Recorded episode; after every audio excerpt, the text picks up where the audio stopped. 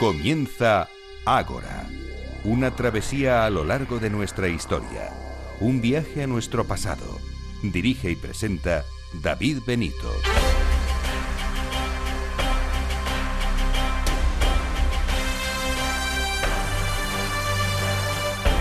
Muy buenas noches y bienvenidos a Ágora, la cita de Capital Radio con la historia.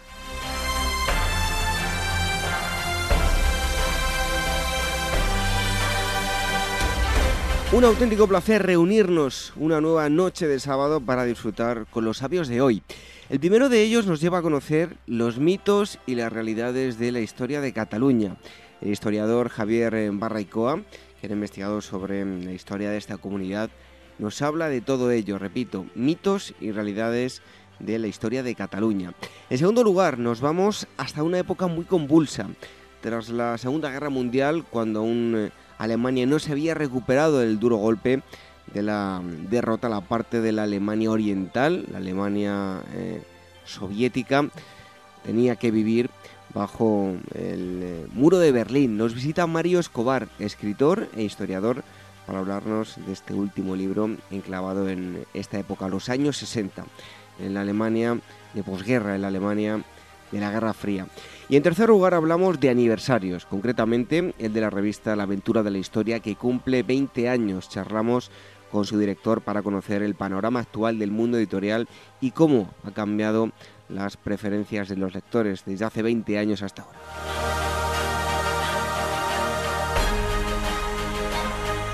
Muchísimas gracias por dejarnos comentarios en las diferentes plataformas de podcast, en Evox, en iTunes, en Spreaker y como cada semana, mandamos un fuerte abrazo a todos aquellos que nos han dejado un comentario en iVoox. Saludamos a mm, todas estas personas, a José Antonio, Herminia, Cristian, Lesuri, Félix Lancho, eh, Carla Sarpolar, el afinador, Celtro 00, Raúl Orellana, Ramirux, eh, eh, Reinaldo, y, Reinaldo Y, Pablo Nox y a todos los usuarios que nos han dejado también comentarios de forma anónima en iTunes. Muchísimas gracias a todos aquellos que nos habéis dejado valoraciones y os animamos a que nos dejéis también eh, comentarios, que hace tiempo que no lo hacéis. Y en Spreaker lo mismo, gracias a todos, en especial a Roberto Sanz, Olivia García, Raúl 8 y Max 32. Muchísimas gracias a todos porque de esta forma llegamos a mucha más gente. Os recordamos el email por si nos queréis escribir contacto arroba agorahistoria.com y agora arroba capitalradio.es. Eh, Las redes sociales, el Twitter arroba agorahistoria y facebook.com barra agorahistoria programa. Como cada semana, en los controles Néstor Betancón y en la selección musical Daniel Núñez. Recibo los saludos de David Benito. ¡Comenzamos!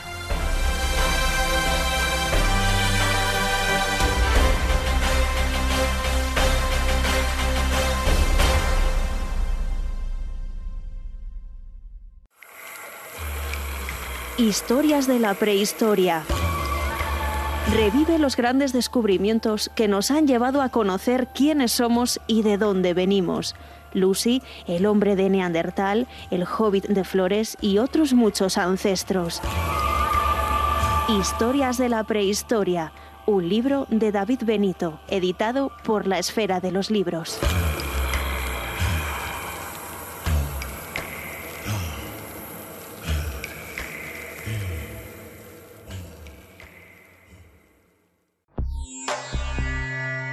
Inmortaliza tu propia historia y no pierdas tus recuerdos. DBO Estudio de Fotografía, reportajes de todo tipo, moda, book para actores y modelos, premamá, recién nacidos, fotografía familiar, infantil y eventos sociales. Tus fotos en dboestudio.com.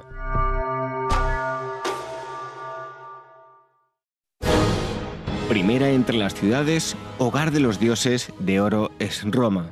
Con estas palabras del Ordo Urbium Nobilium de Ausonio, Pausanias Viajes Arqueológicos y Culturales os propone un nuevo viaje a Roma del 19 al 24 de febrero de 2019 para conocer y entender su historia urbana desde el origen hasta la época de los Césares, especialmente dirigido a todas aquellas personas que ya han viajado antes y desean profundizar en el conocimiento de sus monumentos, de las áreas arqueológicas más destacadas y algunas de las obras de arte antiguo más importantes, y también para todos aquellos que desean visitarla por primera vez y quieran asombrarse ante las maravillas de la antigua capital del mundo.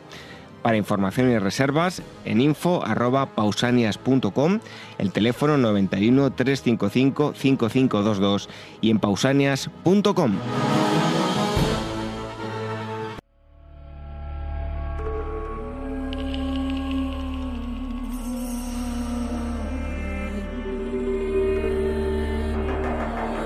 Ágora, historia en estado puro.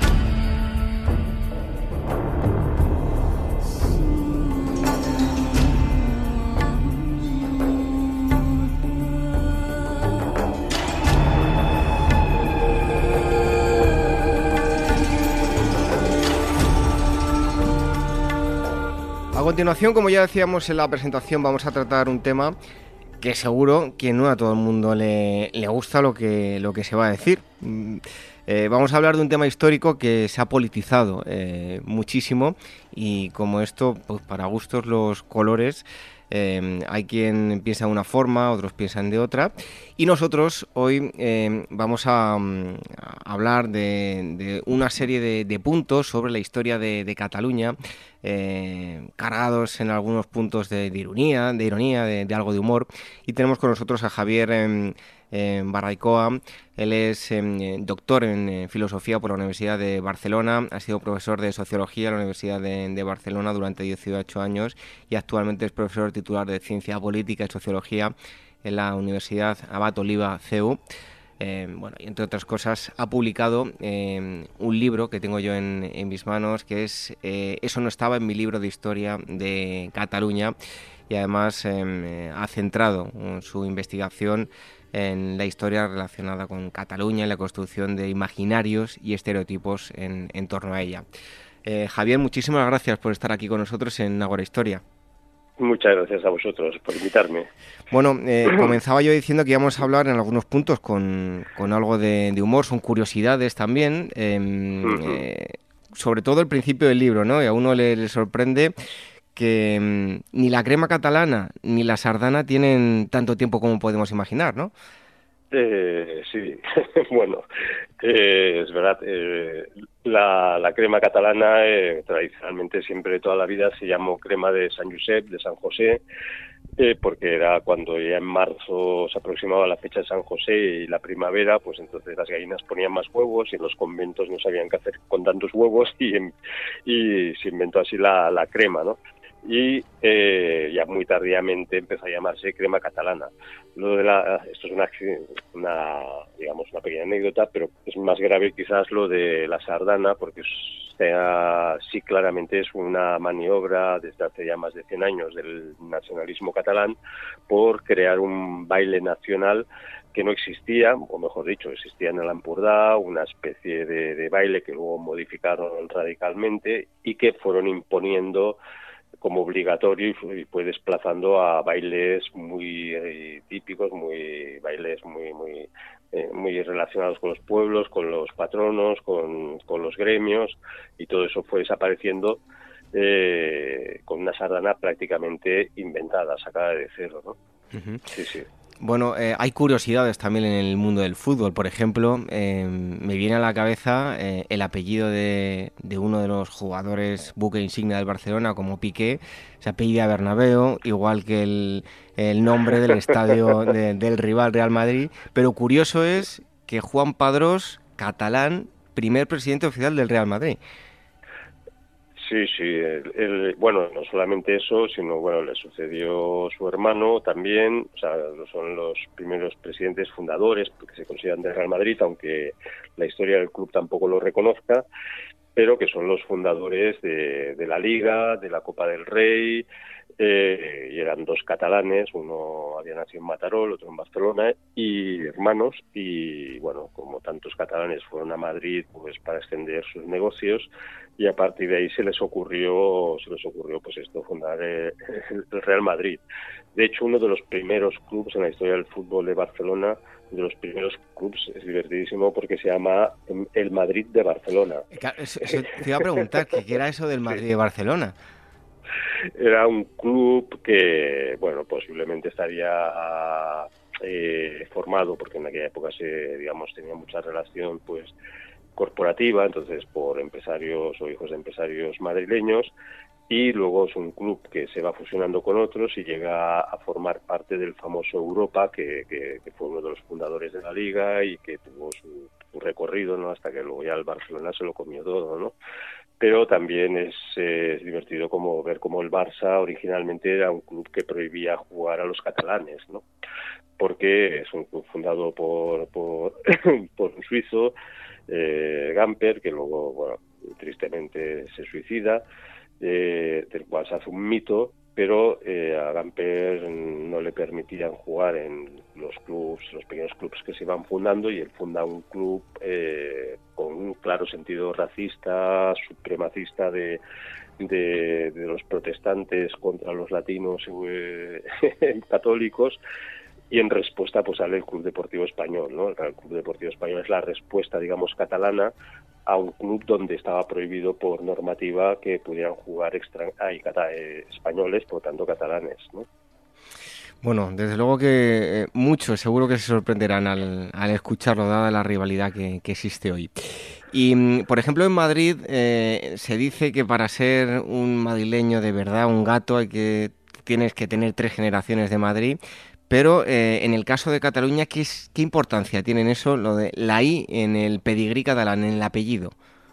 Bueno, esto se lo ha tomado como un pedigrí, es verdad, hasta el ridículo de que muchos hijos de inmigrantes de segunda o tercera generación que se llaman Martínez, Gómez, Fernández, pues ponen pues Gómez y Fernández, ¿no? La I latina eh, es que, en el resto de España prácticamente ya se ha perdido. En el fondo es una copia de, del castellano, donde se adicionaban los dos apellidos con una Y. De hecho, quedan muchísimas esquelas antiguas eh, de diarios catalanes que, se en castellano, pero los dos apellidos, las esquelas, pues aparecen con la Y, ¿no? Eso de ponerlo con i latinas muy tardíos, cuando ya se hace una, reforma lingüística Pompeu Fabra contra el propio catalán, eh, y, eh, y también parte de la idea de, o sea, parte de la realidad histórica de que la aristocracia catalana se va poco a poco fusionando con la aristocracia castellana y prácticamente desaparece o queda integrada eh, y entonces de ahí se recuperó pues este unir los apellidos con la Y. Pero el catalanismo para diferenciarse esto lo, lo hacen mucho pues pues busca cambian arbitrariamente no esto y esto en la reforma lingüística que nos han impuesto que, que se que liquida el catalán tradicional que es la de Pompeu Fabra o Pompeyo porque firmaba siempre Pompeyo Fabra y ahora le llaman Pompeu Fabra pues eh, inventa prácticamente un catalán eh, que nada tiene que ver con el que se hablaba. Entonces van buscando palabras que se diferencien cada vez más de, palabras catalanas que se diferencien del castellano. Y cuando no las encuentra, pues va al francés y las coge de ahí. Por ejemplo, delfín, ¿no? Delfín es lo mismo en catalán que en, en castellano que en el catalán de toda la vida, ¿no? Y los pescadores le llamaban delfín pero como Fabra dice, esto no puede ser que se parezcan las dos palabras, pues va al francés, busca Dufi, ¿no? Delfín, ¿no? Y, entonces ahora los niños en Cataluña eh, le llaman Dufi o, la mariposa pues se va al francés y busca papellona y entonces las hace colar como palabras catalanas, ¿no? Entonces hace, vamos, desastre con la lengua catalana que es la que ahora nos imponen en las escuelas y en TV3 y es, eh, y es así, así van construyendo su historia, ¿no? Em, Javier, comentas en tu libro, no podemos retroceder hasta la prehistoria porque evidentemente no es historia y no hay documentos escritos, pero casi, casi, ¿no? Eh, decías en, el libro que has llegado a leer en libros escolares em, la, frase como poblaciones catalano-romanas, eh, más que eso eran poblaciones hispanas, ¿no? A secas. Claro, eran poblaciones hispanas y, y, apurando mucho pues eran los layetanos, los, los ausetanos, eh, eh, tribus claramente celtíberas eh, y hablar de, y esto te lo encuentras ¿no? en libros de, de, historia para, para, los chavales, ya, ya no solamente la relación de, la nominación de la corona catalano-aragonesa, que es un invento, vamos, total, sino, claro, ya cuando ya lees que, que, que, Cataluña, cuando llegan los romanos, eh, dos siglos antes de nuestra era, eh, ya hay catalanes, eh, es para espantarse porque la palabra Cataluña no aparece hasta el siglo XII, o sea que incluso cuando el propio catalanismo, el nacionalismo catalanista, propone una fecha fundacional, que es el 985, que, que es cuando, digamos, eh, eh, el conde de Barcelona se niega a rendir pleitesía ante, ante el rey Franco, que es toda una leyenda y un mito porque no se sabe bien bien qué pasó, pues claro, en el año 985 no existe la palabra catalán, con lo cual poner como fecha de la independencia de Cataluña eh, esa fecha es, tan del absurdo como, como, como, no sé, como inventarse cualquier historia, ¿no? Y, y todo el relato catalanista es todo, todo es un conjunto de, este, como has dicho bien al principio, de estereotipos, de imaginarios, eh, donde da igual la realidad o el contraste eh, historiográfico, ¿no? Bueno, del mismo modo, si dejamos a un lado los, los romanos, se puede decir de los godos, y Cataluña, como dices también, siempre ha sido una tierra de paso, multicultural. Sí, sí, sí. Sí, sí. Eh, esto, esto es evidente. De hecho, fíjate que hay una asociación en Cataluña que, bueno, yo creo que ya están un poco de, de frenopático, donde editan una revista que se llama Nisaga, que se traduciría como linaje, donde han buscado ya los, los catalanes más puros, de apellidos más puros, sin mezclanza, sin mezclanza, sin mezcolanza, perdón, y se calcula que hay unos 300.000 catalanes solamente que puedan tener más de ocho apellidos seguidos catalanes, ¿no? Eh, claro, Cataluña, pues eh, los apellidos que hoy parecen son catalanes, muchos son de origen franco, de origen carolingio, de, origen occitano. Eh, eh, hemos de pensar que, esto de la lengua propia es un invento absurdo porque en Cataluña durante prácticamente tres, cuatro siglos hay unas taifas que ocupan la mitad del territorio, que son las de Lérida, las de Tortosa, ahí se habla mozárabe, eh, Sabemos que en Barcelona había escuelas de traductores porque se hablaba eh, eh, hebreo, se hablaba eh, árabe, se hablaba castellano, se hablaba catalán, habla, se hablaba de todo y sobre todo se hablaba italiano, mucho italiano, porque en el Mediterráneo la lengua oficial de, de la Marina era, era el italiano. Y entonces esto que te viene a decir, no, en Cataluña se ha hablado siempre catalán, pues no, se ha hablado lo que se ha hablado, ¿no? Porque es tierra de paso, fue tierra de, frontera, fue tierra de, de, mezcolanza, ¿no? Estamos hablando con em, el autor del libro Historia de Cataluña. Esto no estaba en mi libro de Historia de Cataluña.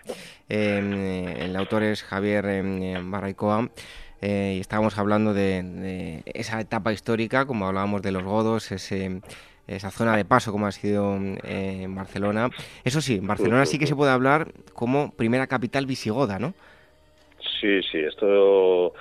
A ver, eh, claro, hay que remontarse. Si consideramos el primer rey godo hispano, a Ataulfo, que él estaba en la Occitania y por bueno por una serie de, cuestiones tiene está por Roma tiene que huir pasa por Sicilia va es, es, presionado por las tropas romanas pues ya las últimas tropas porque el imperio está cayendo y de ahí lo desplazan a este lado de los Pirineos y él instala la, primera corte goda de lo que podríamos decir el reino hispano-godo es en Barcelona es verdad que en aquella época se iban moviendo las capitales y las cortes, pero Barcelona llega a ser hasta tres veces capital de España.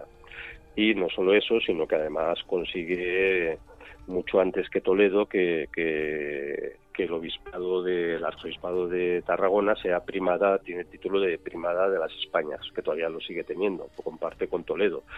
Y entonces yo defiendo que, que digamos, el origen de, de de, Hispania, o si quieres incluso de España, está en Cataluña, ¿no? Y de hecho es muy curioso porque cuando en la lengua se pasa del hispana, de Hispania, en, latino, a España, esto, el primer registro antroponómico que tenemos, que es, o sea, de apellidos, es de una masía que, que está recogida en Taradell, una población de Vic, en el siglo IX X, entre el siglo IX y X, aparece la primera masía que se llama España con ñ, porque el ñ, el ñol español es, eh, ese sufijo es occitano y entonces los primeros apellidos que aparecen como español eh, aparecen en las zonas de, la plana de Vic y después ya más tardíamente se van descubriendo estos apellidos en el resto de España.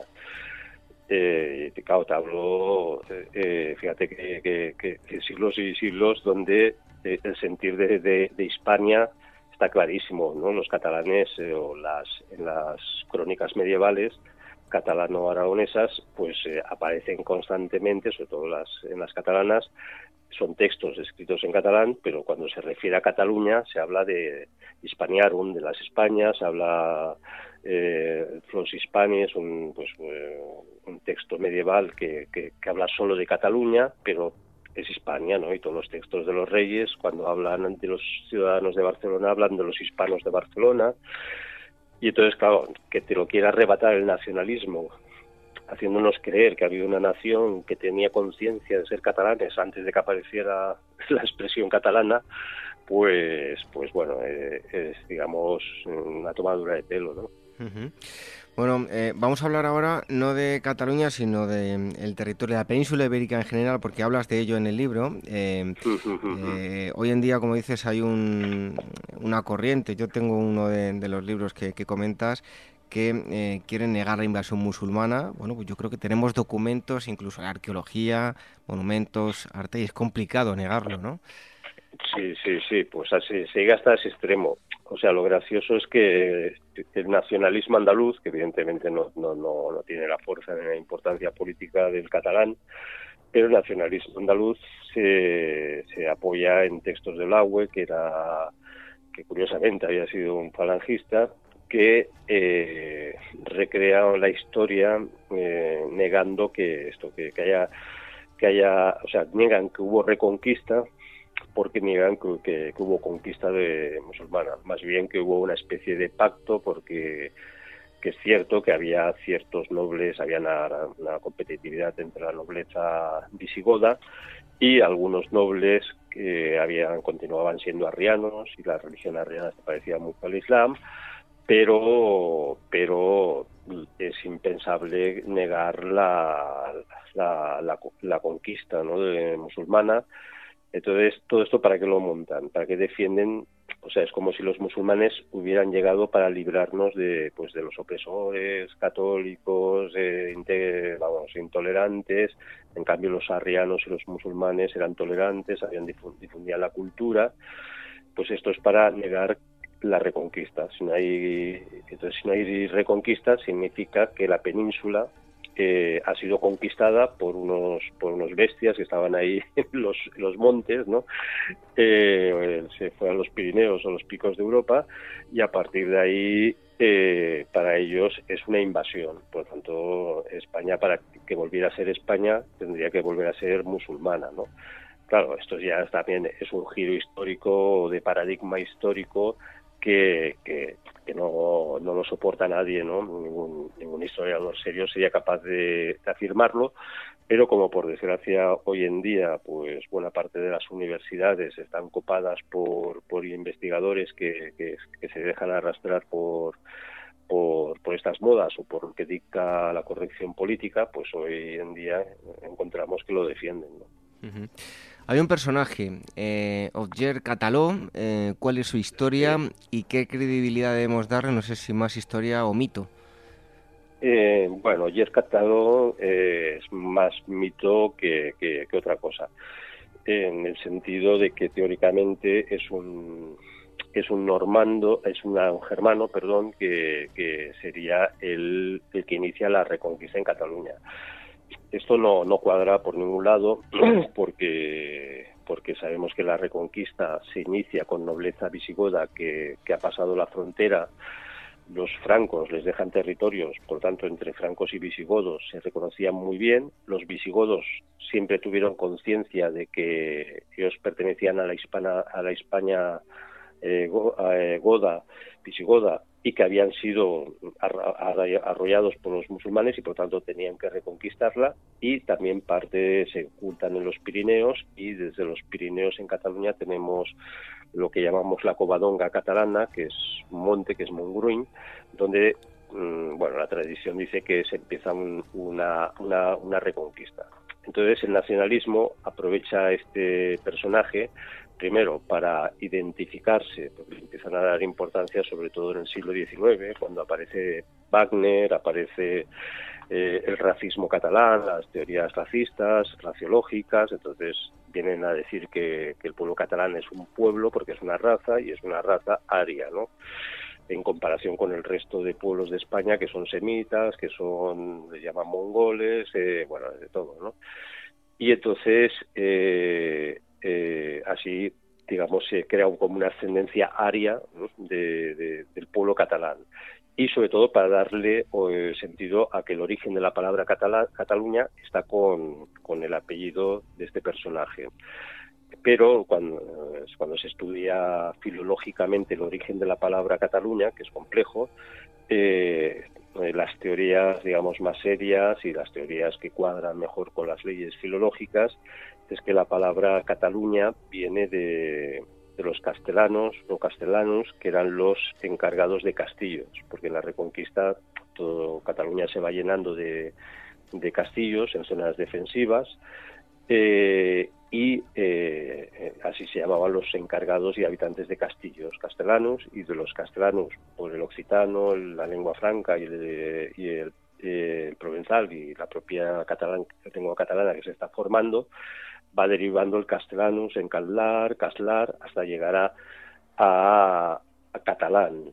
Y entonces yo he propuesto en algunos libros que, que, la palabra catalán, o mejor dicho, la palabra Castilla y Cataluña están profundamente emparentadas porque Castilla es tierra de castillos y Cataluña vendría de tierra de catalanos, o sea, es de, de, de castellanos, de, de, ocupantes de castillos, ¿no? Con lo cual, esta teoría, claro, al nacionalismo le, revienta porque, porque sí, ¿no? Entonces, eh, la mitología de George eh, Calare es una mitología simplemente y no hay, no hay ninguna prueba real, ¿no? Eh, Javier, si hay algo mm, que, bueno, pues no puede ser más catalán es San Jordi. Eh, también hay mitos y realidades sobre San Jordi, ¿no? Sí, San Jordi eh, una cosa que, digamos, eh, los nacionalistas nunca se han puesto a reflexionar y yo propongo en el libro es que se planteen por qué, digamos, los grandes reyes de la corona de Aragón, como Jaume I, Jaime I o Jaime II, eh, eh, se llaman Jaime, ¿no? Pues Jaime Santiago, por tanto, era el patrono de España, ¿no? En cambio, la palabra Jordi, el nombre Jordi no, no, no aparece por ningún lado. O sea, es muy tardía la devoción a San Jordi, está muy mezclada con, con la famosa Renaissance y eh, la aparición del Wagnerismo, donde se intenta recuperar un personaje mitológico, medio cristiano, que enlace la tradición cristiana con la tradición eh, pagana de Parsifal en las óperas de Wagner. Y entonces, porque hemos de pensar que toda la Barcelona de, donde surge el catalanismo, vamos, es una Barcelona enloquecida por, por Wagner, por la mitología, por el modernismo. Y entonces, a partir de ahí, cuando se estudia bien bien la historia de San Jordi, San Jordi primero eh, aparece eh, en, Aragón como devoción eh, por unas apariciones, hay una tradición de unas apariciones en una batalla, en la toma de Huesca, eh, de ahí surge el Cruz de Alcoraz de San, y bueno, una serie de órdenes religiosas. Y en Barcelona eh, la devoción de San Jordi es muy minoritaria. O sea, quiero decir, es tan minoritaria que en el Palau de, la Generalitat eh, se construyó una capilla, pero es una capilla que si vas y la visitas está reconstruida, pero es una capilla que es muy pequeña, o sea que ahí se celebraba la festividad de San Jordi y era muy poca gente, era digamos de una orden militar, pero que no, evidentemente no tiene, no tiene esa devoción. Eh, curiosamente, esa capilla de San Jordi, cuando llega a Companys y llega la guerra civil, Companys tiene una guardia pretoriana y, ocupan la, capilla de San Jordi, que era un gótico muy hermoso, y la convierten en, los retretes y, y, las duchas de la guardia personal de, de Companys, ¿no? O sea, que tampoco Companys que, digamos, no tenían mucha devoción a San Jordi, que digamos, ¿no? Y eh, en torno a San Jordi, pues ya muy tardíamente se asocia a la Feria del Libro, eh, pero la Feria del Libro es una cosa que aparece durante el franquismo eh, y se va creando también, igual que la sardana en su momento, pues al final se crea como una especie de tradición, pero es una tradición muy reciente. Insisto que el, nombre catalán que más se había usado siempre era el de San Isidra, San Isidro, que es un santo madrileño y es el patrono de los campesinos de los campesinos catalanes y esta devoción alguien puede decir bueno es que la impuso Felipe V eh, cuando los Borbones eh, ganan la guerra de, sucesión pero no es así porque ya un siglo antes cuando es canonizado San Isidro Labrador desde Barcelona se pide una reliquia que va a la iglesia del Pino y desde ahí se empieza a extender por toda Cataluña la devoción a San Isidro Labrador y al final los, los campesinos catalanes lo toman como, como, como patrono. ¿eh? Y por tanto, si cogemos los registros de bautismos, veremos que hasta finales del siglo XIX a nadie se le ocurre poner como a su hijo bautizarlo con San Jordi, y con el nombre de Jordi o Jorge, sino que, la inmensa mayoría tienen otros nombres, Martí, Sidra, etcétera. Em, vemos otro de los, de los apartados, el, el asunto de Fernando el Católico. Eh, le han criticado por, por ambos lados, eh, tanto los, los castellanos eh, como, como, los catalanes también, pero bueno, como transmites en el libro, ¿no? historiadores modernos están rehabilitando la, la, la, figura del, del monarca, ¿no? Sí, sí, porque a ver, una tradición de historiadores nacionalistas eh, donde como no aceptan la idea, bueno, la, realidad, ¿no? De que España se configura como, como Estado moderno cuando se unen las dos coronas por el matrimonio de Isabel y Fernando, posteriormente se unen las dos coronas cuando empiezan a reinar. Eh, entonces, eh, quieren, claro, matrimonios entre iguales y entonces significaría que, la corona de Aragón, a través de Fernando el católico, que, no deja de ser catalán por nacimiento y por, por nacimiento no, pero sí hablaba en catalán perfectamente, em, lo, lo ¿no? Lo minimizan pero la verdad es que cuando muere Isabel, eh, Fernando el Católico tiene que hacer frente a grandes temas de Estado y los resuelve magistralmente.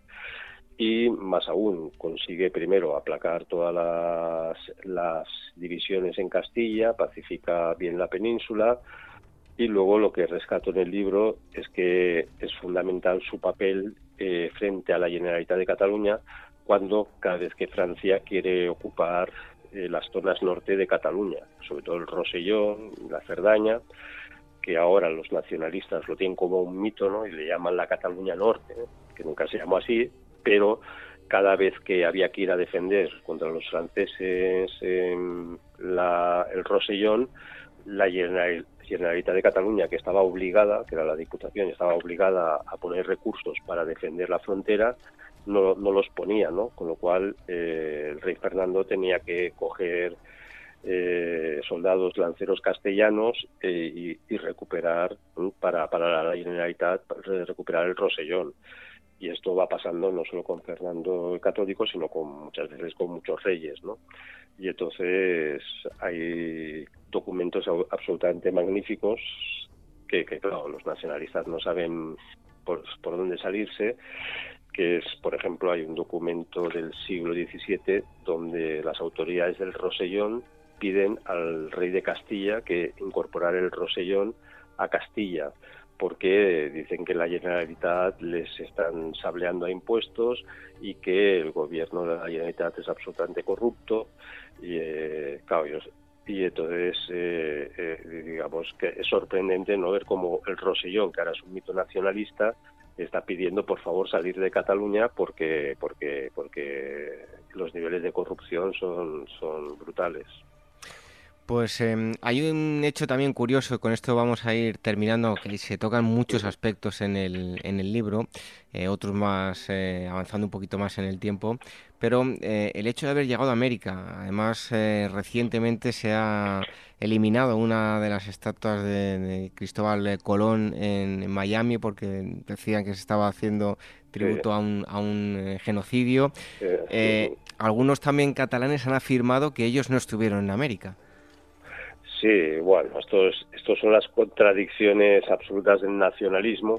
nacionalismo eh, desde, desde, el principio nunca supo qué hacer con, el tema de América, entre otras cosas, porque cuando surge el nacionalismo surge o eclosiona precisamente cuando se pierde Cuba, Filipinas, que es donde la, la burguesía catalana tenía grandes fortunas invertidas, cree que el Estado español ha fracasado, de ahí empieza a arrancar la idea de que, bueno, de que este Estado está fallido y, tiene sentido pues que Cataluña eh, dirija los destinos incluso de España y, o si no es que sea independiente y entonces se empieza a negar lo, evidente, ¿no? que los catalanes estuvieron en, en, América. Pero como también la historiografía eh, eh, por un lado, dice que los catalanes eh, estuvieron maltratados porque no se les dejó ir a América, pero por otro lado es evidente que estuvieron en América, entonces acusan a los castellanos de genocidas, pero si nosotros estuvimos los catalanes en América también fuimos genocidas, entonces no queremos ser genocidas. Y bueno, en fin, para que lo entiendan los oyentes, eh, hace muy poco sabéis que, que hay una, un instituto de, nueva historia que están todos locos, que se inventan todo, entonces están convencidos, bueno, que cada era Cervantes, era Colón, evidentemente, y, Santa Teresa de Jesús, ¿no? Y entonces eh, también aquí la CUP, los radicales de la CUP, hace nada, en el último, el penúltimo 12 de octubre, hicieron una campaña para retirar la estatua de Colón eh, por genocida aquí en Barcelona, en las Ramblas, ¿no? Entonces, por un lado, los separatistas catalanistas querían retirar la, la estatua de Colón, pero los del Instituto de Nueva Historia empezaron a quejarse para decir, no, no la quitemos, que, que Colón era catalán, ¿no? Y entonces, claro, es la paradoja que no saben por dónde salirse. O estuvimos o no estuvimos.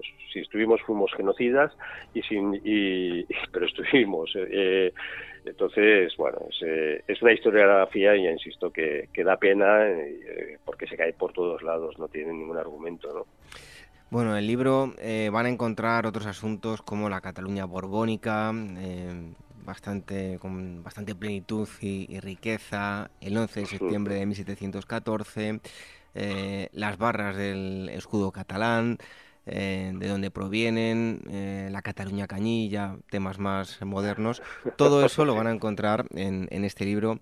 Eso no estaba en mi libro de historia de Cataluña. Soy consciente de que no a todo el mundo le va a gustar el, ni la entrevista ni, ni el libro, pero bueno, no te damos cabida a, a, muchas, eh, muchos historiadores y, hemos querido que mm, Javier estuviese con, nosotros. Javier, muchísimas gracias por haber estado aquí en, en. Un fuerte abrazo. Pues muy agradecido por darme voz y también un fuerte abrazo a vosotros.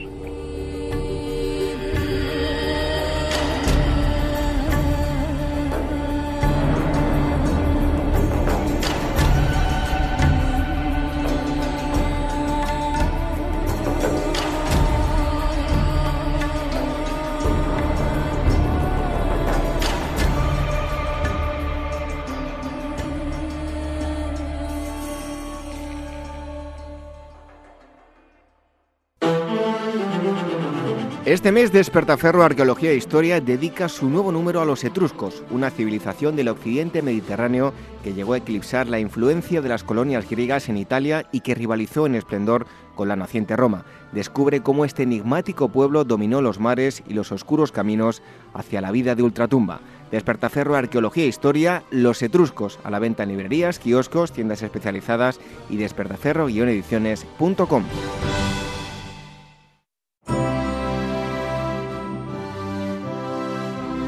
¿Eres actor o modelo y necesitas un book profesional o simplemente quieres tener unas fotos de estudio? En DBO Estudio de Fotografía hacen tus sesiones a medida. Toda la información en dboestudio.com.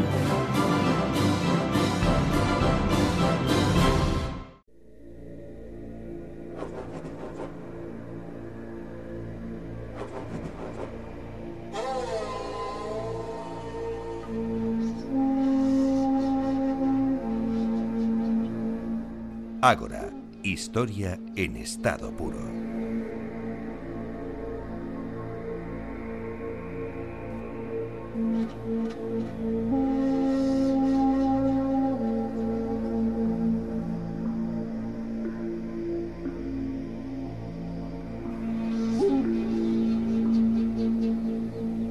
Retrocedemos unos cuantos años, no muchos, estamos acostumbrados a, a irnos en ocasiones a la prehistoria y a la, a la antigüedad o tiempos más modernos, pero nos vamos hasta los años 60.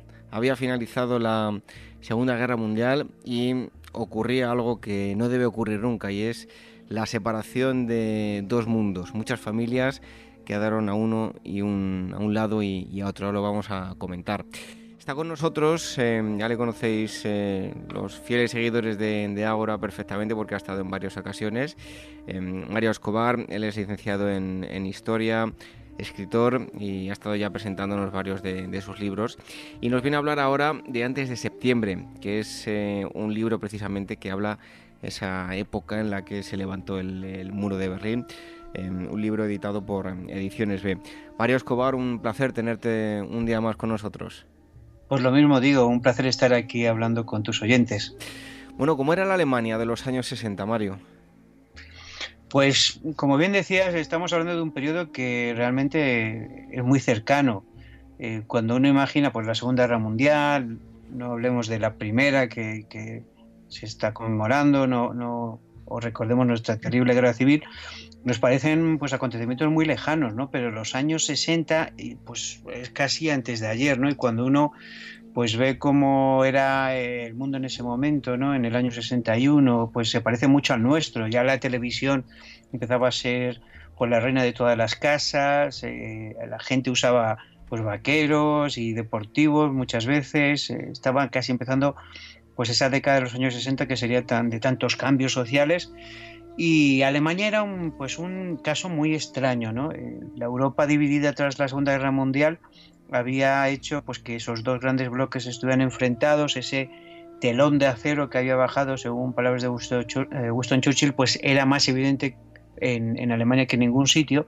Y dentro de Alemania, pues Berlín era casi pues el centro neurálgico de esa guerra fría entre los dos bloques, el escaparate por un lado de Occidente, que seguía ocupando una parte de la ciudad en medio de, esa Alemania democrática, o sea, Alemania comunista, y ese otro Berlín oriental o, soviético que intentaba también de alguna manera mostrar las virtudes del sistema comunista, ¿no? y por tanto era mucho más que un país, era, eran dos, por desgracia para los alemanes en ese momento, dos países divididos de una manera radical, y Berlín era mucho más que una ciudad, eran dos y al mismo tiempo era el escenario de una guerra que se llevaba en silencio en otras partes del mundo, pero también en, el mismo corazón de Europa.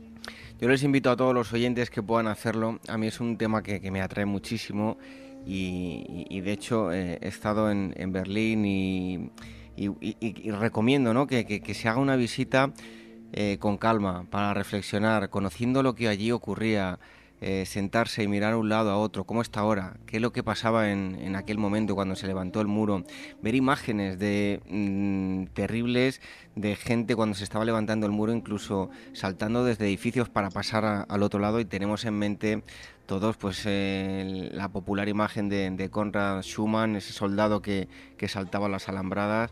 Em, bueno, el muro de Berlín, ¿cómo fue aquel proceso de construcción, Mario? Pues la verdad que fue fulminante, ¿no? Prácticamente en una noche se construyó lo que fue el primer muro, ¿no?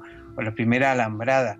La noche del 13 de agosto, eh, eh, un, sábado por la noche, a víspera de domingo, eh, pues sin avisar a una población que estaba totalmente tranquila y confiada, se, se, le va a dividir por medio de una alambrada que va a atravesar no solo la ciudad eh, de norte a sur, sino que va a rodear todo el Berlín occidental, porque no olvidemos que, que Berlín occidental era como una isla de capitalismo, de mundo libre, según lo queramos expresar, en medio de pues todo un océano, podríamos decir, de comunismo. Y por tanto no solo se tenía que hacer una alambrada pues que dividiera la, ciudad en dos, sino que aislara luego a todo ese Berlín occidental. Y no era la primera vez que había habido un intento por parte de la Unión Soviética de frenar los flujos migratorios, sobre todo, y, también de, de, estrangular ese Berlín a ver si conseguían unificar toda Alemania y que estuviera bajo pues el, pues esta órbita soviética, ¿no? Entonces, en una noche mm, los vecinos se encontraron que cuando muchos de ellos quisieron al día siguiente pues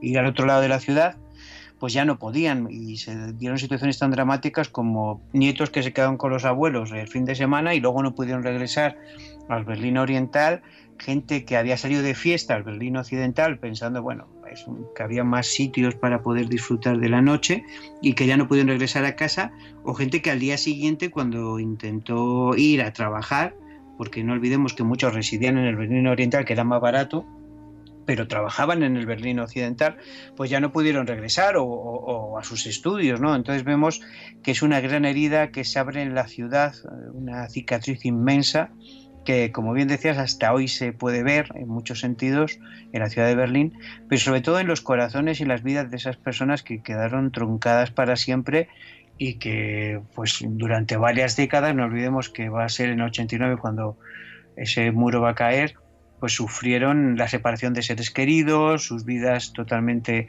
eh, puestas en paréntesis en muchos casos, hasta que esa situación tan anómala como una ciudad rota por medio, pues eh, se solucionó y cambió otra vez sus destinos para siempre. Yo creo que esto es igual que un campo de concentración. Hasta que no em, intentas meterte en, la piel de, las personas que estuvieron ahí, es difícil comprenderlo, ¿no? Familias que se ven separadas de la noche a la mañana, eh, hasta que, como digo, no, no, se indaga y uno se intenta poner en esa situación, es difícil llegar a comprender cómo se sentía y, llegar a, sentir esa angustia de alguna forma, ¿no? Sí, lo, defines muy bien, ¿no? Porque eh, fue un gran campo de concentración. Eh, no, en este caso no era unos prisioneros, eh, unos cientos, unos miles, eran varios millones, ¿no? Y curiosamente, para el mundo comunista del momento, para esa República Democrática, lo llamaron pues, pues una especie de muro de contención anticapitalista, ¿no? una especie de muro porque pensaban que por ese, esa frontera tan permeable en ese momento eh, pues pasaban ideas, se comparaba los dos mundos que cada vez iban distanciándose más. ¿no? Alemania fue reconstruida por el famoso Plan Marshall en la parte occidental y medio reconstruida, no totalmente nunca, por la parte soviética, y entonces, claro, esos dos mundos cada vez mm, se diferenciaban más, ¿no? Eh, pues eh, una Alemania federal pues que iba pues creciendo de una manera asombrosa, el milagro alemán, su economía en pocas décadas mm, pues despuntó, se restauró la democracia, es verdad que por la depuración supuesta de muchos nazis y, pasando por alto el castigo de, gente que había sido muy significativa en el régimen de Adolf Hitler, pero eh, claro, el Berlín eh, democrático, que la República Democrática era un poco irónico, ¿no? El Berlín comunista y la Alemania comunista, aunque era casi un poco el, de los mejores países, los países más desarrollados de esta, eh, pues eh, podemos decir, confederación de países comunistas, no deja de ser mucho más pobre, ¿no? Entonces este muro de la vergüenza se crea en un primer momento supuestamente para frenar una ideología, pero sobre todo para frenar una desbandada. Se calcula que más de 3 millones y medio de alemanes pasaron eh, desde que acabó la guerra de un lado a otro, muchos por el propio Berlín, huyendo de, la represión y de la vida en, este, en esta Alemania comunista. Y claro, era una sangría constante y las autoridades eh, en ese momento socialistas eh, soviéticas que había en la ciudad deciden y en el país deciden pues crear ese muro y de alguna manera, como decíamos antes, pues dividir para siempre a familias y crear un drama humano sin precedentes hasta mucho tiempo después. Bueno, eh, si miramos eh, hacia atrás, no demasiados años, parece sorprendente, ¿no? Ver Alemania, Berlín, tal y como lo vemos hoy, porque vemos que tuvo lugar la Primera Guerra Mundial, sufrieron y muchísimo esas secuelas de la Primera Guerra Mundial, Segunda Guerra Mundial, termina la Segunda Guerra Mundial. Eh, se levanta el muro, o sea, era un país que quería levantarse y no podía, y, bueno, y afortunadamente hoy eh, se han recuperado em, completamente con, todo lo que, les ha pasado, ¿no? Pero era eh, ese querer levantarse y, no poder, ¿no? Sí, aunque se hicieron algunas cosas mejor que en la Primera Guerra Mundial, el armisticio, la firma de la paz, aunque Alemania había quedado devastada y además se había rendido sin condiciones, es cierto que los occidentales, eh, sobre todo, no quisieron ser revanchistas en esta ocasión, no pusieron esas cargas ¿no? económicas tremendas sobre Alemania mm, de compensación a, la guerra. Eh, se intentó desde un primer momento pues, que Alemania se integrara en el mundo occidental. Y, ese intento, incluso se le favoreció más que a otros países, hizo que, que Alemania en un sentido eh, avanzara muy rápidamente. Lo que mm, yo creo que nadie pensó es que se iba a dividir en dos. ¿no? La división tras la guerra fue en cuatro sectores, eh, uno francés, otro eh, de inglés, otro norteamericano y otro ruso, con la idea de que pasados unos años se volvería a unificar, ¿no? porque de hecho lo mismo pasó en, Austria y en la ciudad de Viena y, se unificó. Pero la Unión Soviética no quería deshacerse de, esa joya que podía poner en, un directo en, muchos momentos eh, complicados a, Europa. ¿no? Eh, Khrushchev, que, que, era pues, un político mm, totalmente salvaje ¿no? y que no tenía pelos en la lengua, dijo que él quería conservar Alemania y sobre todo Berlín porque cada vez que quería apretar en los testículos occidentes lo tenía que pues apretar Berlín, ¿no? Y esa Guerra Fría, como decíamos, se fue desarrollando en, esa ciudad tan castigada por la guerra y luego por la posguerra, desde el principio casi, ¿no? Hubo eh, pues los intentos de, ya digo, de los rusos de recuperar todo Berlín y toda Alemania, hubo un boicot eh, que duró un año y pico a poco de acabar la guerra, un boicot que impedía la llegada de, alimentos y de, y de otras cosas a Berlín Occidental que se salvó por un puente aéreo y a partir de ahí siempre hubo intentos de una manera u otra de controlar toda Alemania por parte de, Rusia, ¿no? de la Unión Soviética en ese momento. Eh, cuando se construye el muro, pues hay un gran revuelo en el mundo occidental. Olvidemos que estaba la tensión de, que, ya en Cuba con los misiles eh, y casi pues el llegar a una guerra nuclear. Eh, pues Kennedy estaba en el poder en ese momento, un presidente muy joven, llevaba muy, muy poquito, prácticamente acaba de llegar al puesto, se encuentra con este problema, eh, hasta el punto que llega a decir que aunque es una solución poco atractiva, es mejor que una guerra, ¿no? Y aún así, a, partir de un momento de inflexión, tanto él eh, como su hermano, pues van a decidir apoyar, aunque sea moralmente, a los berlineses, ¿no? Con su famoso discurso y visita a Berlín de de Kennedy, ¿no? diciendo, el, pues yo soy berlinés, ¿no? y que Berlín en muchos sentidos representaba pues ese mundo occidental del, Imperio Romano, ¿no? y como antiguamente en el Imperio Romano el hecho de ser ciudadano romano era pues un signo pues de avance y de, y de ser estar en la cima ¿no? un poco de, de, ese mundo antiguo pues el ser berlinés para él era pues estar en el punto culminante de la democracia. ¿no? Y, hubo muchas reacciones, ya digo, de, mucho de muchos tipos, pero la realidad es que al final el muro se mantuvo, la gente corriente sufrió las consecuencias y muchos murieron en el intento de, cruzarlo. ¿no? Tú mencionabas eh, pues uno de los primeros que se atrevió a cruzarlo, eh, que fue este soldado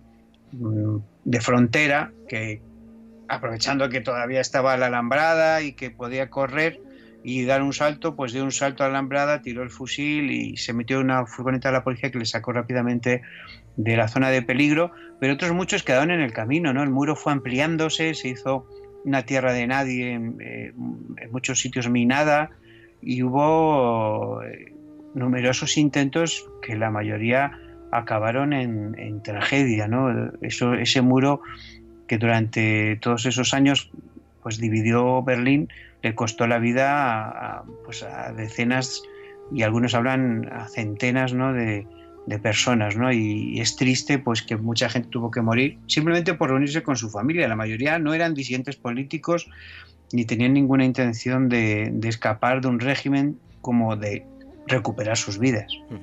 Yo recuerdo unas imágenes en las que aparecía eh, gente queriendo pasar al otro lado del muro cuando era una alambrada y estaban metidos en una maraña de, pinchos y aún así seguían haciendo fuerzas, debían estar desgarrando la, eh, la, piel y querían pasar al otro lado pues ya se imaginaba lo que, lo que se avecinaba. Pero bueno, este es el contexto en el que mm, eh, va a girar todo en la, historia que nos cuenta eh, Mario Escobar en antes de, septiembre. ¿En qué te inspiraste para, escribirla? Pues estuve mirando muchísimo, ¿no? Porque imagínate, hubo 5.000 fugas hacia Occidente en ese periodo de tiempo eh, hubo 192 personas que murieron como mínimo, ¿no? porque yo creo que esa cifra es bastante modesta, por desgracia, más de 200 heridos. Eh, y luego, curiosamente, dije, bueno, ¿cómo, ¿qué fuga quiero yo elegir? ¿no? Porque hubo fugas de una forma de lo más recambolesco, ¿no? incluso muy hollywoodense, ¿no? porque hubo fugas en globo, eh, gente que lo hizo a nado, gente que eh, atravesó con un tren a toda velocidad y rompiendo pues controles y todo llegó al otro lado, metro, por las alcantarillas, pero uno de los modos más utilizados fue el del túnel, ¿no?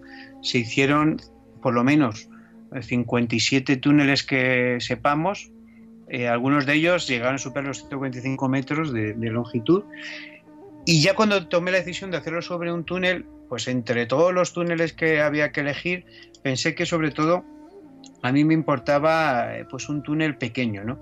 Eh, los túneles, muchos de ellos fueron de gran envergadura, no solo de tamaño, sino en el sentido de que se escaparon eh, muchas personas por ellos y sobre todo también que incluso algunos fueron muy mediáticos porque hubo televisiones, canales de televisión norteamericano que subvencionaron esos túneles, estuvieron grabando todo el proceso de construcción del túnel y luego la fuga para luego sacarlo en, sus televisiones, ¿no?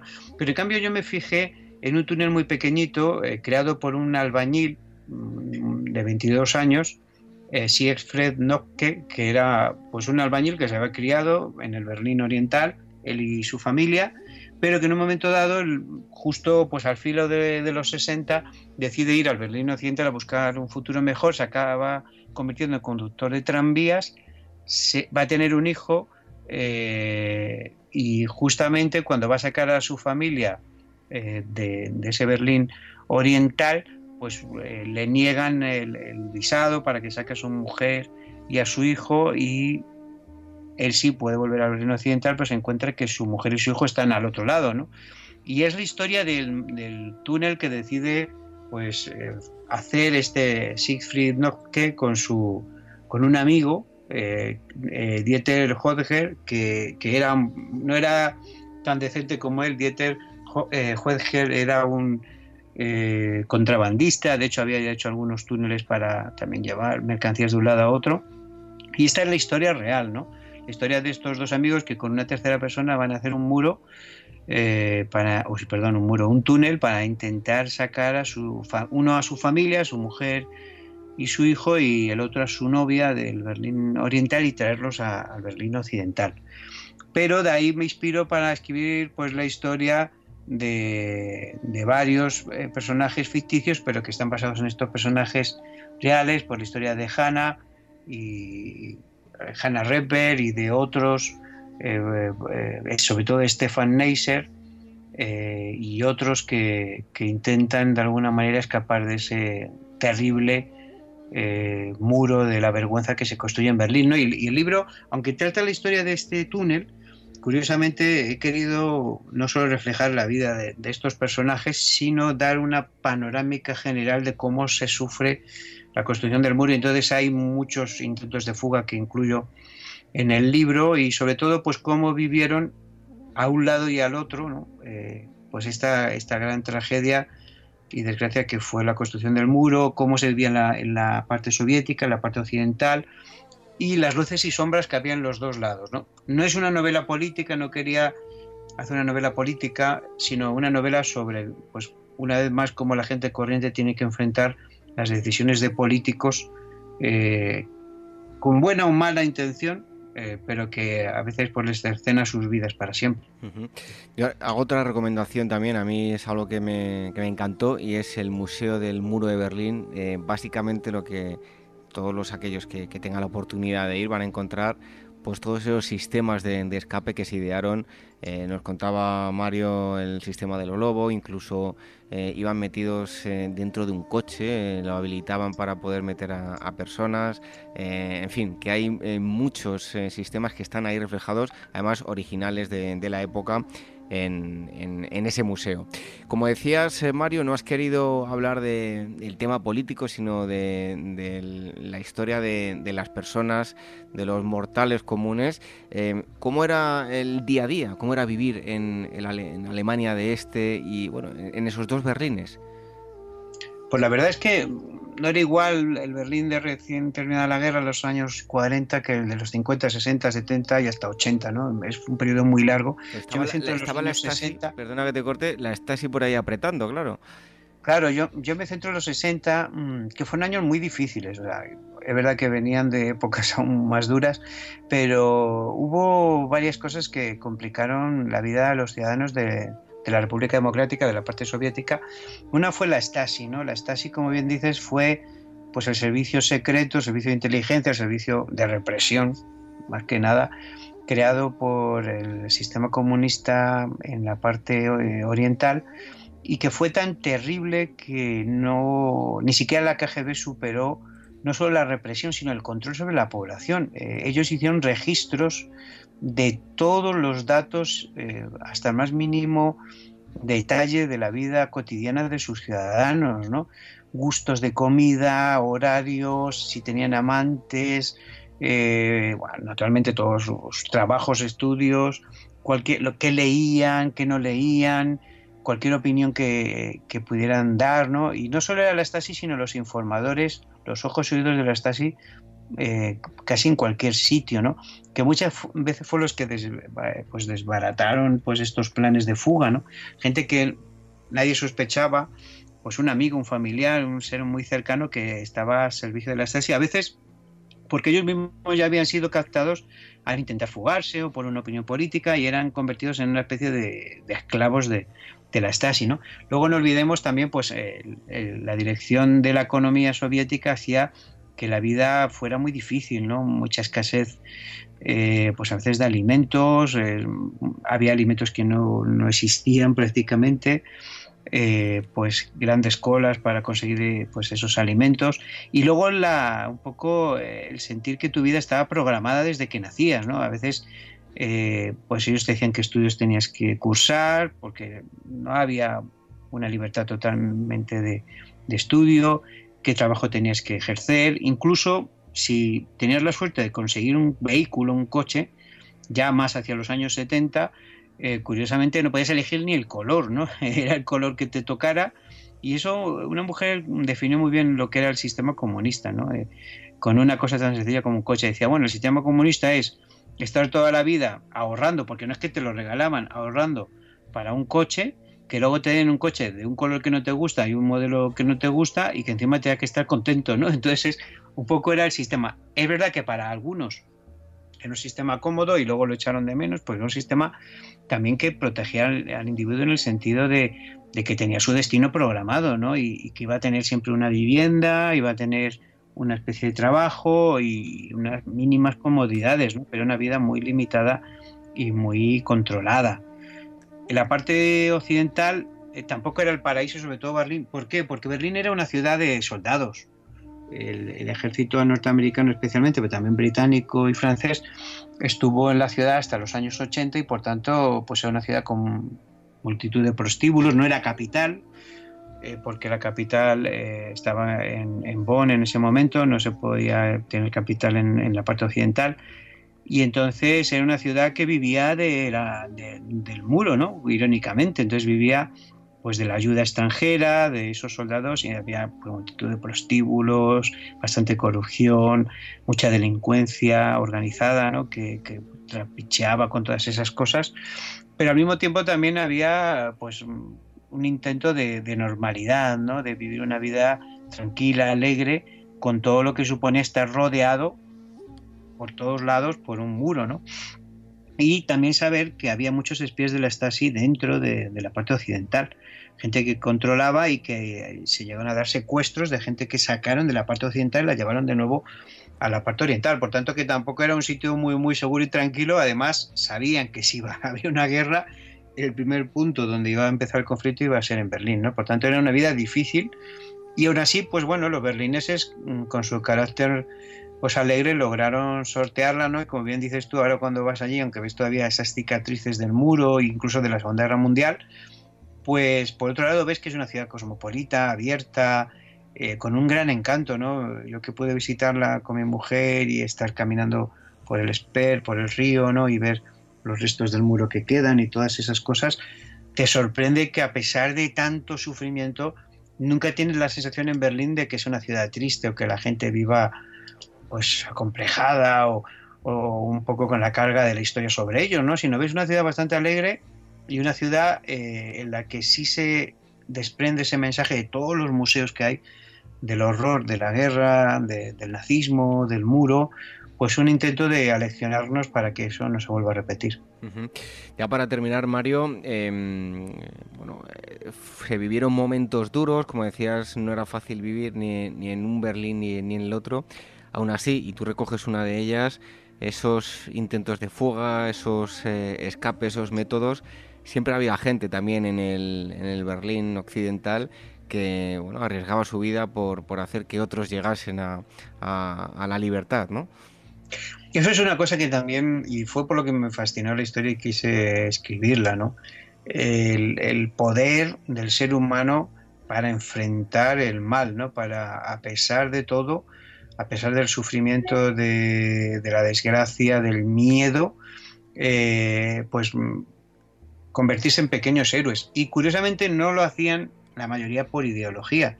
Lo que les motivaba en el fondo era su deseo de reunirse con su familia, ¿no? Y yo creo que al final el gran poder del ser humano es el poder del amor, ¿no? Y ese amor es capaz de superar casi cualquier obstáculo. Y en muchos sentidos, pues el amor fue el que hizo que esa gente emprendiera una aventura muchas veces con un final triste, no un final feliz, pero eh, porque no podían separarse de sus seres queridos y ni un muro, ni una alambrada, ni los perros, ni ni las minas ni los servicios secretos fueron capaces de impedir que muchos lograran su objetivo y los que se quedaron en el camino por lo menos eh, desafiaron al mal, ¿no? que al final no es algo abstracto, ¿no? sino es cada vez que un, eh, ser humano decide que otro ser humano no tiene dignidad, que tiene que estar sometido o que tiene que vivir bajo un régimen totalitario que le, le, le, le cerciona, le, le parte en dos y de alguna manera pues impide que sea feliz.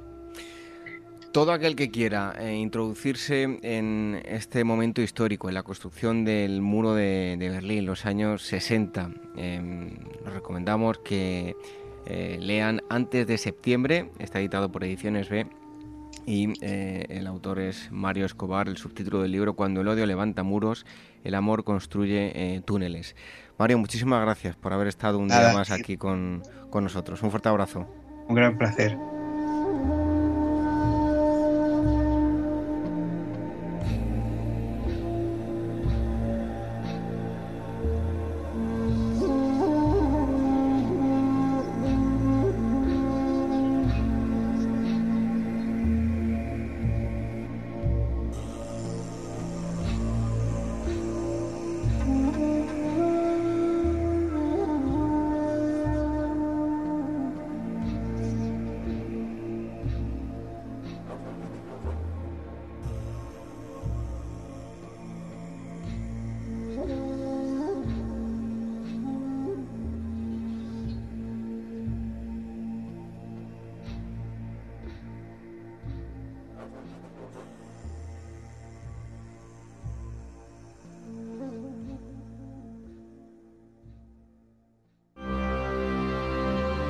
Despertaferro Historia Moderna llega este octubre con un número centrado en los sitios de Zaragoza durante la Guerra de Independencia.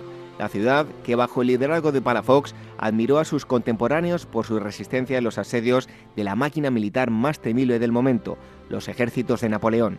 Despertaferro Historia Moderna, los sitios de Zaragoza, a la venta en librerías, kioscos, tiendas especializadas y despertaferro-ediciones.com. La llegada al mundo de un hijo o hija es algo único e irrepetible. Inmortaliza sus primeros días con fotografías y una estética muy cuidada. En DBO Estudio de Fotografía os harán un reportaje inolvidable, un tesoro para los padres y para los hijos. Toda la información en dboestudio.com.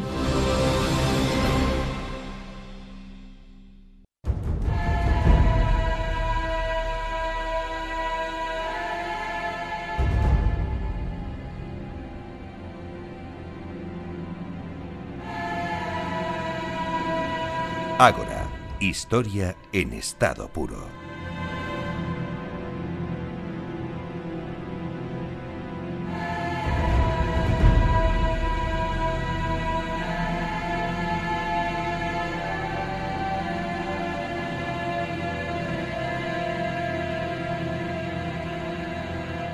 Todos los amantes de la historia estamos de cumpleaños. Me incluyo porque, bueno, en, en varias ocasiones Em, pues he leído artículos de, una revista que acaba de cumplir 20 años y poder decir eso pues no es eh, moco de pavo. Em, la aventura de la historia. Tenemos con nosotros a su director, eh, Arturo Arnalte. Muchísimas gracias y, felicidades por esos 20 años de, publicación de la revista. Gracias a vosotros. Bueno, eh, 20 años, eh, ahí es nada, tal y como está el, panorama eh, editorial. Yo tengo que decir que, eh, bueno, seguro que ninguno de los oyentes lo sabe porque nunca lo he dicho. Nosotros estuvimos a punto de, poner en marcha lo que es Agora Historia Magazine, estuvimos hablando con varios grupos editoriales y fue imposible. Y hoy en día, tener ya esos 20 años de publicaciones no es tan nada fácil, ¿no? Bueno, eh, me imagino que no, no sé, es decir, de alguna manera también nosotros se lo debemos a los lectores. Hay un grupo fiel de gente que son suscriptores desde la primera hora y compradores desde la primera hora y que primero año a año y luego de cada década siguen estando ahí, lo sabes, pues porque te llaman, porque mandan cartas, porque bueno, pues porque se manifiestan eh, con la suscripción y, me imagino que es porque existe un interés por, por la, divulgación de historia, por la revista de historia, nosotros hemos sido capaces de eh, captar una parte de ese interés y sostenerla con el tiempo. ¿Qué habéis hecho para este especial, 20 eh, aniversario?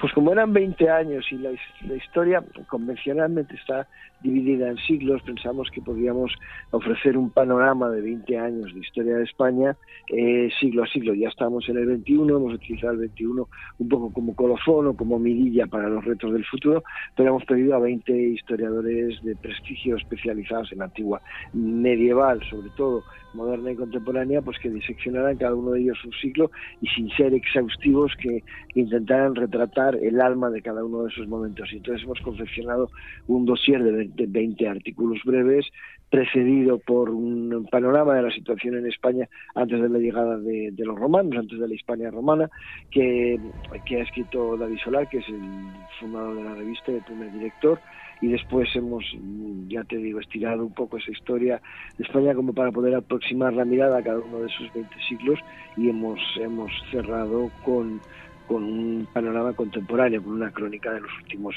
18 eh, años de lo que va del siglo XXI. Bueno, 20 años da para, para muchos artículos. Imagino que, que habrá eh, temas clásicos de esos que nunca mueren, ¿no? los lectores tienen preferencia por una serie de temas, eh, sin duda. Cierto es que con a lo largo de 20 años también el interés va cambiando. Eh, en su momento, la historia, por ejemplo, de la Alemania nazi, de la Segunda Guerra Mundial, siempre ha sido uno de los aspectos que nosotros hemos notado que tenía más demanda. Tú lo notas bueno, notas por muchas cosas, notas por portadas que venden un poco más que la anterior, notas por las cartas del director, notas por el interés que, que suscita, ¿no?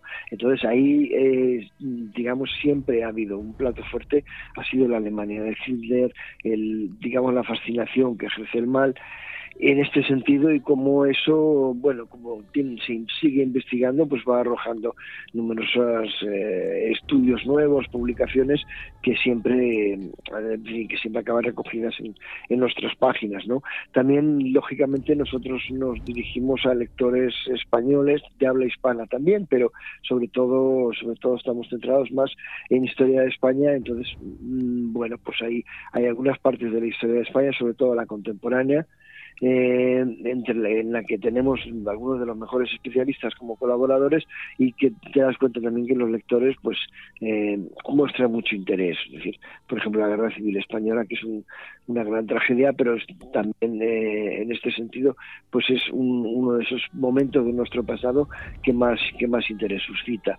La Segunda Guerra Mundial también es otro de los, de los periodos que digamos que más demanda tienen. Pero después las efemérides, eh, los cambios en, el día a día, las publicaciones, también van modulando un poco el gusto del público. ¿no? Eh, el centenario de la Revolución Rusa, que se cumplió en el 17, por ejemplo, nosotros lo celebramos con un dossier extraordinario que también tuvo muchísimo tirón entre los lectores. Entonces, bueno, eh, hay, hay un interés cambiante, pero te diría, para la aventura de la historia, el mundo contemporáneo quizás uno de sus platos fuertes y dentro de todos los otros periodos de historia que también los, los tratamos, antigua, media, moderna, la historia de España es, mm, digamos, prioritaria para nuestros lectores sobre, sobre otras historias nacionales. Oye Arturo, ¿cómo está el mundo actual en este momento? Eh, ¿Ha cambiado mucho con el paso de los años, ya que bueno, pues en la revista tenéis un, núcleo que viene casi desde los inicios? El mundo ha cambiado, sí. El mundo, a ver, el mundo editorial se ha visto muy muy transformado por la irrupción de Internet.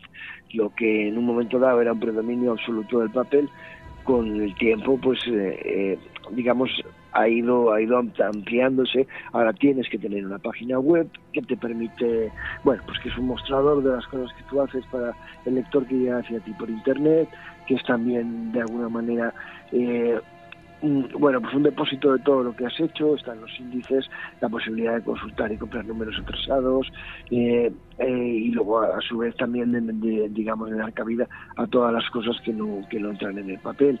Eh, las redes sociales también es otra otra forma distinta de entrar en contacto con los lectores hoy y te das cuenta nosotros tenemos mm, también miles de seguidores en Facebook que mucha gente que se interesa por un artículo contacta contigo a través de Facebook es decir lo que ha cambiado no es los contenidos, los contenidos, digamos, siguen siendo los mismos y el interés por los contenidos es el mismo, pero sí que lo que antes era exclusivamente un mundo de papel, pues ahora es un mundo mucho más diverso, ¿no?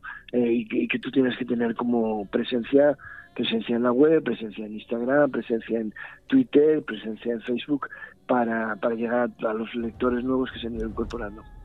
Precisamente por eso te iba a preguntar, claro, son 20 años de publicaciones, tenéis eh, lectores que vienen desde la primera etapa. Eh, bueno, eh, ¿veis que ha cambiado el perfil? ¿Se siguen manteniendo los antiguos? ¿Se han sumado otro nuevo perfil de lectores? ¿Cómo está ese asunto? Se siguen manteniendo muchos de los antiguos, se va sumando gente nueva. Eh, la aventura de la historia, lo decía David Sola, que es el fundador, y eso es un hecho que se mantiene, es una revista hecha por catedráticos y especialistas, pero está hecha para todo el público que esté interesado en la historia. No es necesario tener un título, no es necesario estudiar historia para conocerla, pero sí está hecha por, por académicos, por gente que procede del mundo académico.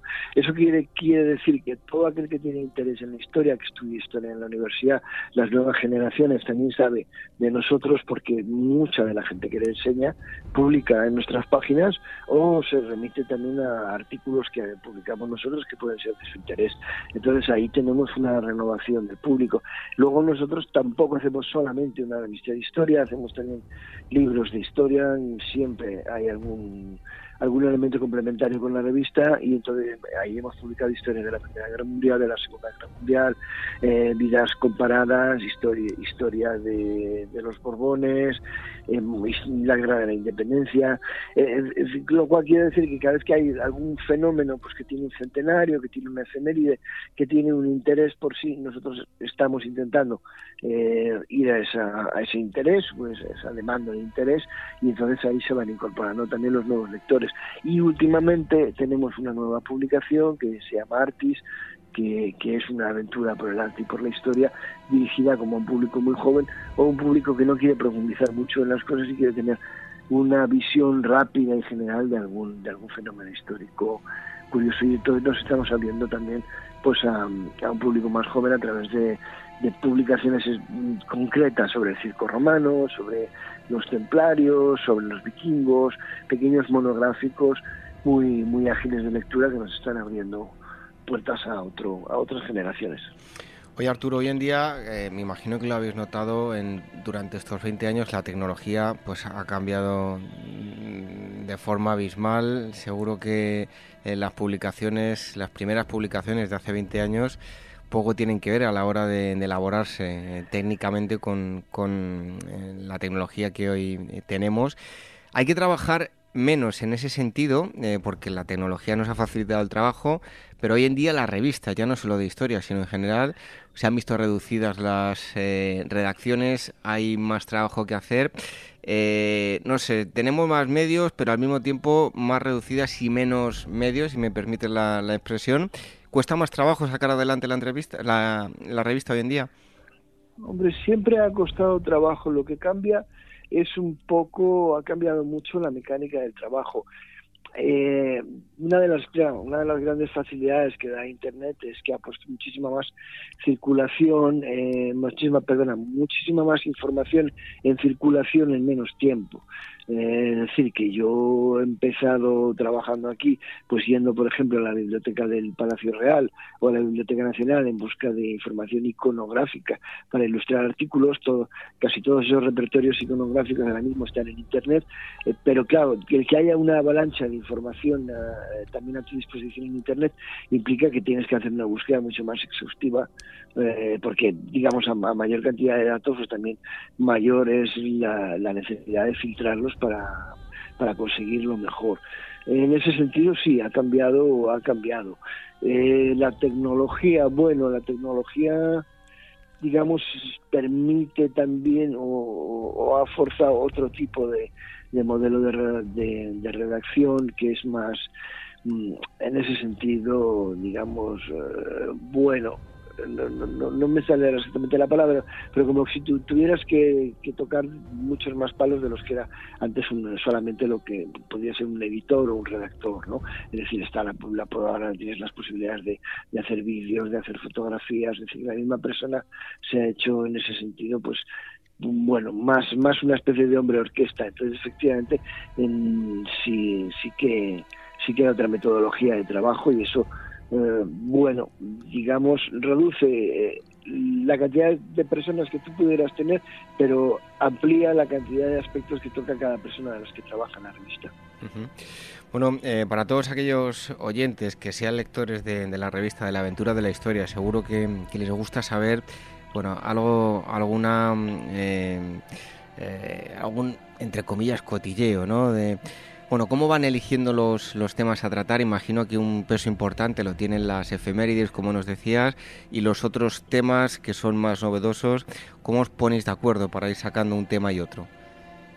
Bueno, a ver, hay varias cosas. Nosotros eh, desde siempre hemos tenido un consejo asesor muy potente en el que hay especialistas de, de todos los periodos de la historia desde, desde antigua hasta, hasta contemporánea, sobre todo moderna y contemporánea, pero, pero también de antigua y medieval. Digamos, es como si fuera una especie de cerebro colectivo que constantemente propone ideas o te dice, mira, va a haber un congreso ahora, por ejemplo, que, entramos en el año que se va a celebrar el quinto centenario del viaje de la Vuelta al Mundo de Magallanes y el Cano. Va con, mucho tiempo de antelación te dicen, va a ocurrir esto. Y tal persona, tal investigador extranjero o español, está sacando documentación nueva que no se conocía, por ejemplo, de los moriscos que fueron expulsados, pero que resulta que han vuelto en, a, España en más proporción de la que se suponía, o que no fueron expulsados en tanta medida porque otros vecinos los, los protegían. Es decir, la gente que investiga, la gente que participa en, la celebración pues, de centenarios, de, que prepara exposiciones, que hace catálogos, que da clase, que publica, te está todo el tiempo como, digamos, alimentando de información. Entonces tú estás dentro de un círculo de, una historia viva que se mueve. Eh, eh, ahí es donde sale la mayor parte de, de, de, las ideas. Por supuesto están las efemérides, que digamos, si quieres, pues es lo evidente también, o es lo fácil, porque eso es un poco mirar, bueno, cuántos años han pasado, qué acontecimientos y qué demanda el público. Está tan, pero está, y luego está también un poco, digamos, tu intuición, porque a veces la propia actualidad es la que te dice, hombre, pues a lo mejor a la gente sí le interesaría eh, conocer digamos cuáles son las raíces de, determinados problemas y entonces um, nosotros digamos vamos un poco al especialista a decirle vamos a explicarle a los lectores de la, de la aventura de la historia qué es eh, cuáles son los antecedentes de lo que pueda estar pasando ahora en el mundo, problemas en Oriente Medio, como problemas de, digamos, no sé, de, la descolonización, o como, no, no lo sé, es decir, un, sinfín, la gestación de los países del este de Europa, que tiene mucho que ver con el fin de la Primera Guerra Mundial. Bueno, vamos un poquito buscando qué es lo que puede interesar y cómo podemos nosotros contárselo y quién es la persona más adecuada para contárselo al lector interesado en la historia. Bueno, hoy en día se lleva diciendo mucho tiempo que pues que iban a desaparecer los periódicos, las revistas, ahí siguen los kioscos. ¿Qué peso tienen la aventura de la historia los lectores que lo hacen de forma digital y aquellos que siguen recurriendo al papel? Lectores de forma digital hay y eso es un sector que va creciendo. También claro, al ser una, revista en español, no solamente tenemos los eh, cuarenta y tantos millones de españoles que, estamos aquí, sino 400 más en, América Latina. Entonces hay, hay gente que te compra la revista pues de Chile, etcétera, en papel es muchísimo más caro la suscripción que si lo haces en, formato de PDF y la compras en el kiosco digital. Esa, esa parte está creciendo. La parte nuestra todavía sigue siendo el papel. Es una revista que además está muy bien ilustrada. Eh, eh, y que de alguna manera es, coleccionable, es como un objeto también en sí mismo que tú, que tú quieres tener para consultar, que no es la frialdad un poco de, del documento simplemente digital. Entonces, hoy por hoy todavía el papel sigue siendo importante y de hecho el peso importante de las suscripciones que tenemos dentro de los lectores indica que que, que, hay, mucha gente que durante 20 años está coleccionando lo que hacemos. Bueno, ya para ir terminando, ¿qué personaje o hecho histórico eh, piensas que es esa una fuente inagotable y que eh, por más que lo tratáis aún queda más por saber? Eh, como te decía, lo de la fascinación del mal es una, es una cuestión curiosa. Entonces, Hitler es un personaje que del, del, que siguen saliendo, como sigue, sigue apareciendo información, sigue apareciendo muchísima bibliografía, sigue habiendo gente que consulta los archivos. Hay mm, historiadores españoles eh, que van a Alemania todavía y encuentran información nueva o se, están, se especializan en eso. Yo te diría que quizá es uno de los, de los personajes estos, eh, en, su caso encarnando el, el mal absoluto, que, que todavía suscita polémica, que todavía aparece en nuestras páginas porque sobre él se sacan cosas nuevas y que es un fenómeno que no es exclusivamente español, o sea que nosotros que también mm, está, nos interesa porque nos gusta y porque además nos, nos, nos, pone en la pista de cosas, nos interesa qué hacen otras revistas de divulgación histórica en, Inglaterra y en, y en Francia, pues vemos o sea que hay, hay una serie de elementos recurrentes, ¿no? Segunda Guerra Mundial y dentro de la Segunda Guerra Mundial el, el papel de Hitler, ese sería quizá uno de los personajes que aparecen con, con no sé si con excesiva frecuencia, con poca frecuencia, pero que es un hecho por el que hay un interés. Luego en España, pues hay también eh, una serie de personajes históricos españoles que, que tienen que, también tienen, pues no sé, Felipe II, por ejemplo, pues es uno de esos monarcas que ha, digamos, conformado mucho la historia de España que le ha sucedido, ¿no? Pues es también otra de esas personas. Dentro, por ejemplo, de los Borbones, Carlos III es otro de los monarcas que, que suscita más interés porque quizá fue el reinado más intenso en cuanto a los cambios que hubo en España en el siglo XVIII y culturales, económicos, etcétera, pues también, también te das cuenta que es un personaje que, que aparece con, relativa frecuencia, pero bueno, porque son personajes que influyeron muchísimo, no pasaron inadvertidos. Bueno, pues em, todos aquellos que quieren ya saben que todos los meses tienen en su kiosco un nuevo número de la aventura de, la historia. Eh, ha estado con nosotros Arturo mm, em, Arnalte, que es su director, eh, que están celebrando, como digo, ese 20 aniversario y esperamos que celebren eh, muchos más. Así que encantados, muchísimas gracias por mes a mes seguir acercándonos más pedacitos de, de historia con la que seguir aprendiendo. Un fuerte abrazo y hasta pronto. Muchas gracias a vosotros y que sigamos viéndonos todos los meses, efectivamente.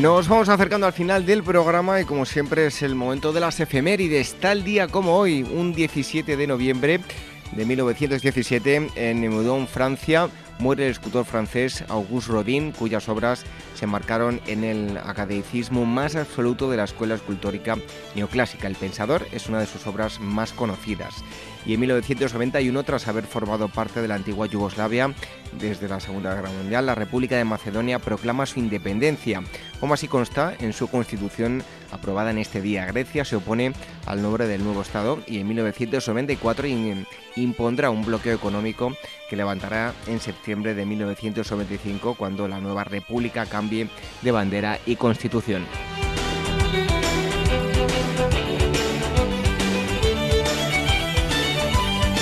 18 de noviembre de 1823, a pesar de ocupar el cargo desde el pasado 16 de agosto, es en este día cuando el general Marqués de Torretaguel es nombrado por el Congreso peruano primer presidente constitucional de la República. En 1976, las Cortes españolas, todavía franquistas, aprueban la ley de reforma política, lo que implicará una importante transformación del sistema de representación política al consagrar la soberanía popular y crear unas instituciones que sustituirán a las de la llamada democracia orgánica. Se abre el camino a la democracia plena.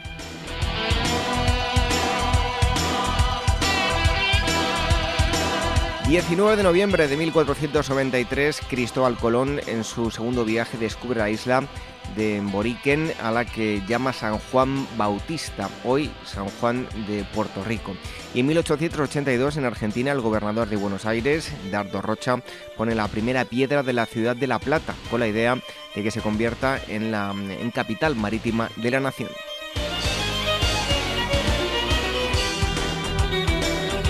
20 de noviembre de 1541, por una ordenanza eclesiástica ordenada por Juan Calvino y consentida por el Consejo Municipal de Ginebra, esta ciudad se convierte en el centro del calvinismo. Según su doctrina, cada hombre está predestinado, eh, predestinado perdón, por voluntad divina para ser salvado o condenado. Y en 1815, Francia, tras la apabullante derrota recibida en Waterloo, por su ejército imperial, se ve obligada a firmar un tratado de paz en París en el que los países aliados le imponen durísimas condiciones, volver a sus antiguas fronteras, indemnizaciones, devolución de obras de arte, etc.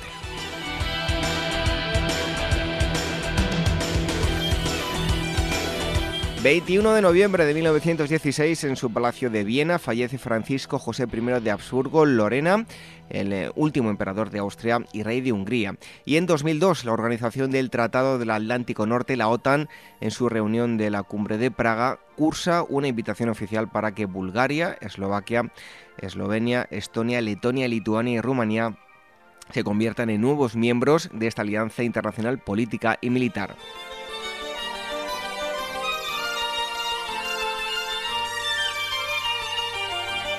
22 de noviembre de 1890, en Lille, Francia, nace Charles de Gaulle, que será general, político y presidente francés desde 1958 a 1969.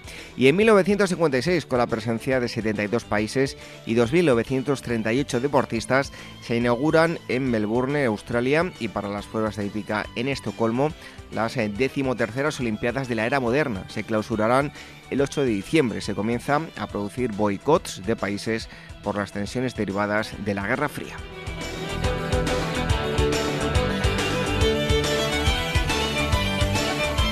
Y terminamos con el 23 de noviembre del año 955. En eh, Somerset, Inglaterra, fallece con 31 años de edad el rey Edred será sepultado en la Catedral de Winchester. Durante su mandato tuvo que hacer frente a rebeliones lideradas por el arzobispo de York, aliado del rey noruego. También combatió con éxito a los invasores vikingos. Al morir soltero y sin hijos, le sucede en el trono su sobrino Edwy el Bello. Y en 1946, en Vietnam, la flota francesa bombardea la ciudad de Haiphong, matando al menos a 6.000 civiles, con lo que da comienzo la Segunda Guerra de Indochina que durará hasta 1954.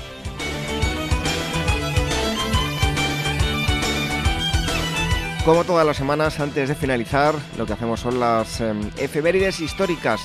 En un momento la despedida.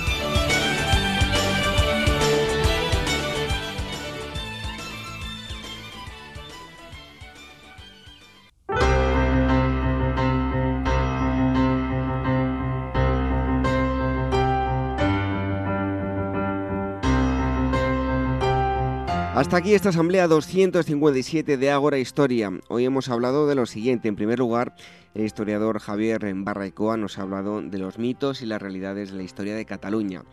Después, el escritor Mario Escobar nos ha llevado hasta la Alemania del muro de Berlín, el muro de la vergüenza que a tantas familias y a tantas personas separó. Y en tercer lugar, hemos estado de celebración con el director de la revista La Aventura de la Historia.